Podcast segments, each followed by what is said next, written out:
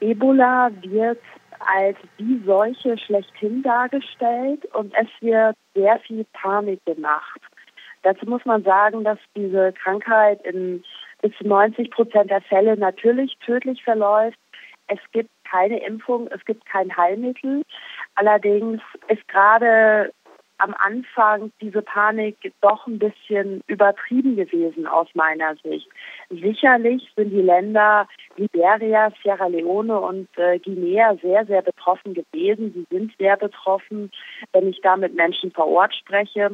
Allerdings muss man auch sagen, dass es in der Region ganz andere Krankheiten gibt, zum Beispiel Malaria, die sehr viel häufiger, sehr viel mehr Todesopfer fordern.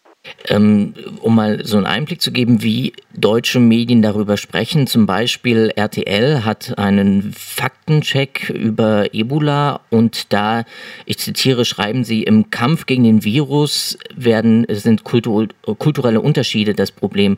Und RTL hält den Umgang vieler Afrikaner mit der Krankheit als äh, Grund, warum die Experten die Seuche nicht eindämmen können. Ähm, das klingt für mich, ich sag's mal salopp, nach Küchentischsoziologie. Machen sich deutsche Medien bei der Auseinandersetzung mit äh, solchen Themen zu einfach? Nein, das sicherlich nicht. Und diese kulturellen Unterschiede sind das ganz große Problem. Ähm, das liegt einfach daran, dass Ebola in diesem Jahr zum ersten Mal überhaupt in Westafrika aufgetreten ist. Die Krankheit hat es bisher nur in Zentral- und Ostafrika gegeben und bisher waren nur kleine isolierte Dörfer betroffen. Hier in Westafrika gibt es überhaupt keine Erfahrung mit der Krankheit und das macht es tatsächlich sehr schwierig.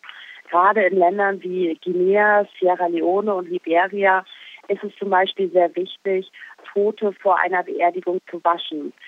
Dadurch kann die Krankheit sehr leicht äh, übertragen werden und es ist für die Familien auch ganz wichtig, Kranke zu pflegen.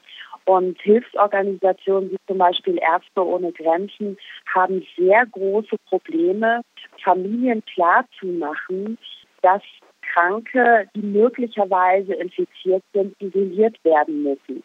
Das wird sehr schwer verstanden, weil der Vorgang hier, der Umgang mit Kranken, ein ganz, ganz anderer als in Europa ist. Und man kann eben nicht auf frühere Epidemien zurückgreifen. Es gibt keine Erfahrung, wenn es hier zum Beispiel immer mal wieder Cholerafälle gibt, dann wissen viele Menschen noch vom letzten Mal, wie man damit umgeht.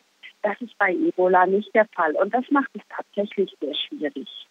Ähm, jetzt haben Sie schon Ärzte ohne Grenzen angesprochen. Vorstandsmitglied von Ärzte ohne Grenzen in Deutschland, Dr. Max Gärtler, hat in einem Interview gesagt, dass Ärzte ohne Grenzen auch Aufklärungsarbeit leisten müssen. Das haben Sie ja jetzt eben auch nochmal betont. Er erklärt es aber damit, dass er sagt, ähm, dass einige afrikanische Gesellschaften das Konzept Virus im biologischen Sinne nicht verstanden haben. Für mich klingt das zugespitzt formuliert so, auf der einen Seite sind die, die Afrikaner, die nicht verstehen, verstehen, was ein, Bio, was ein Virus ist und auf der anderen Seite sind ähm, die westlichen Experten, die das erst erklären müssen.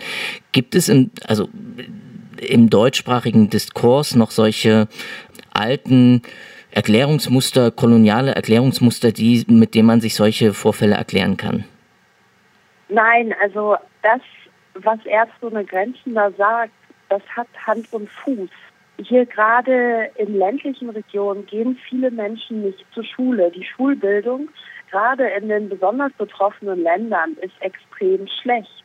Und die Menschen sind häufig Analphabeten und Krankheiten werden nach wie vor noch ganz oft als böses Omen angesehen. Das ist ein ganz, das ist ein ganz großes Problem, was man hier hat. Man kann es nicht erklären. Es gibt den, ja, den medizinischen Hintergrund nicht und gerade in ländlichen Regionen gibt es auch nicht ausreichend Krankenstationen und Krankenhäuser. Und ähm, das macht es tatsächlich sehr schwierig für Hilfsorganisationen, so zu arbeiten. Und dazu kommt einfach auch, dass es gerade extrem viele Gerüchte hier in Nigeria gibt, wie man Ebola behandeln kann. Und die sind medizinisch natürlich nicht erwiesen. Also Ebola ist jetzt ein Fall, in der in den Nachrichten auftaucht. Sie leben gerade in Nigeria und Nigeria wird immer dann genannt, wenn es um Terror geht, um Boko Haram oder um äh, Korruption, um Unfähigkeit eines Staates zu ähm, organisieren, um Korruption. Ist das so eine, eine, Wahrnehmung, die stimmt, dass in, in, deutschsprachigen Medien, wenn über Afrika berichtet wird, dann immer solche negativen äh, Themen in den Vordergrund gerückt werden? Natürlich. Es gibt natürlich auch eine andere Afrika-Berichterstattung. Dafür bleibt erfahrungsgemäß aber in deutschsprachigen Medien, gerade in Mainstream-Medien, einfach wenig Zeit und wenig Platz. Ähm, Afrika wird äh, gerne nach wie vor als der Krisenkontinent dargestellt. Ähm, Ebola schafft das natürlich auch ganz hervorragend. Es ist ähm, ja eine sehr sehr gefährliche Krankheit, die natürlich sehr viel Aufmerksamkeit erfordert. Und äh, man macht es sich natürlich auch leichter mit, wenn man diese Klischees bedient. Man muss da nicht auf Hintergründe eingehen und braucht keine, ja, braucht keine tieferen Informationen. Ähm, nichtsdestotrotz ist auch der Terror hier in Nigeria natürlich real. Der ist in Nordnigeria äh, ein weitaus größeres Problem als Ebola. Sie leben ja in, in, Nigeria und Sie kriegen dort auch mit, wie wird, wie über Ebola gesprochen wird. Unterscheidet sich das zu einem deutschsprachigen Diskurs? Wird da anders über Ebola gesprochen, weniger aufgeregt oder wie wird das Thema angefasst? Ebola ist in nigerianischen Medien derzeit das Thema schlechthin und aus meiner Sicht wird reißerischer über Ebola berichtet. Also gerade die nigerianische Radio- und Presselandschaft muss man sich so vorstellen, dass die Journalisten sehr lebhaft sind, auch sehr, sehr kritisch sind. Und das ähm, ja, fällt auch bei der Ebola-Berichterstattung auf.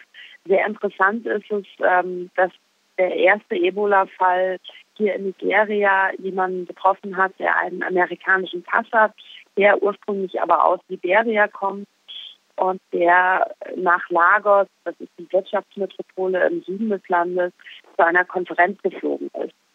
Und ähm, hier in den Medien heißt es zum Beispiel, dass er Ebola nach Nigeria gebracht hat. Er ist mittlerweile gestorben.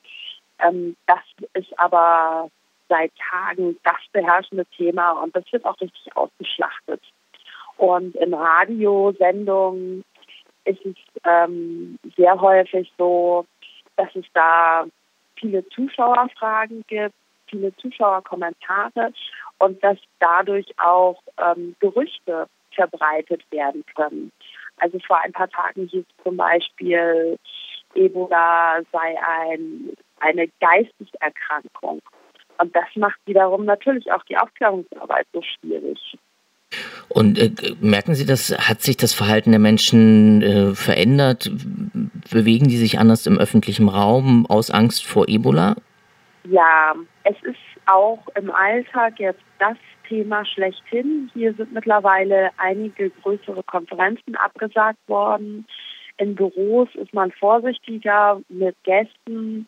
Ähm, es wird hier zu, ja, in vielen Büros zur Pflicht, dass man sich vorher die Hände wäscht. Das merkt man schon. Ähm, die Menschen sind aber nach wie vor unterwegs, sie sind auf den Märkten. Die bleiben jetzt nicht wie zum Beispiel in Liberia zu Hause. Ist in Nigeria die Lage noch entspannter, der Umgang mit Ebola und auch die, es gibt noch keine Reisebeschränkungen wie in den Nachbarländern? In Liberia ist die Lage nach wie vor ganz anders. Es gibt mittlerweile zehn bestätigte Fälle. Drei Menschen sind gestorben. Ähm, das ist natürlich kein Vergleich zu Ländern wie Liberia und Sierra Leone. Daher ist es hier im Vergleich natürlich noch ruhig. Es ist aber das Gesprächsthema schlechthin. Ähm, woran liegt es, dass, äh, dass die Epidemie, ich weiß nicht, ob das richtig beschreibt, anders sich entwickelt in Nigeria, einfach dadurch, dass man schon weiß, womit man es zu tun hat? Ähm, die Nigerianer waren relativ schnell, als man diesen Verdachtsfall hatte. Da war einfach schon klar, das könnte Ebola sein. Und da haben die Behörden aus meiner Sicht doch sehr zügig reagiert und den Betroffenen auch ähm, isoliert, untersucht und isoliert. In Guinea hat es vermutlich schon im Dezember des letzten Jahres die ersten Fälle gegeben. Da war aber einfach lange nicht klar, dass es tatsächlich Ebola ist. Da hat man anfangs auch vermutet, ähm, es könnte auch Malaria sein. Die Symptome sind da anfangs sehr ähnlich. Und da gab es eben gerade auf dem Land diese Erfahrungswerte mit der Krankheit gar nicht. Da hat man das doch relativ schnell äh, spät erst äh, gemerkt und so diagnostiziert.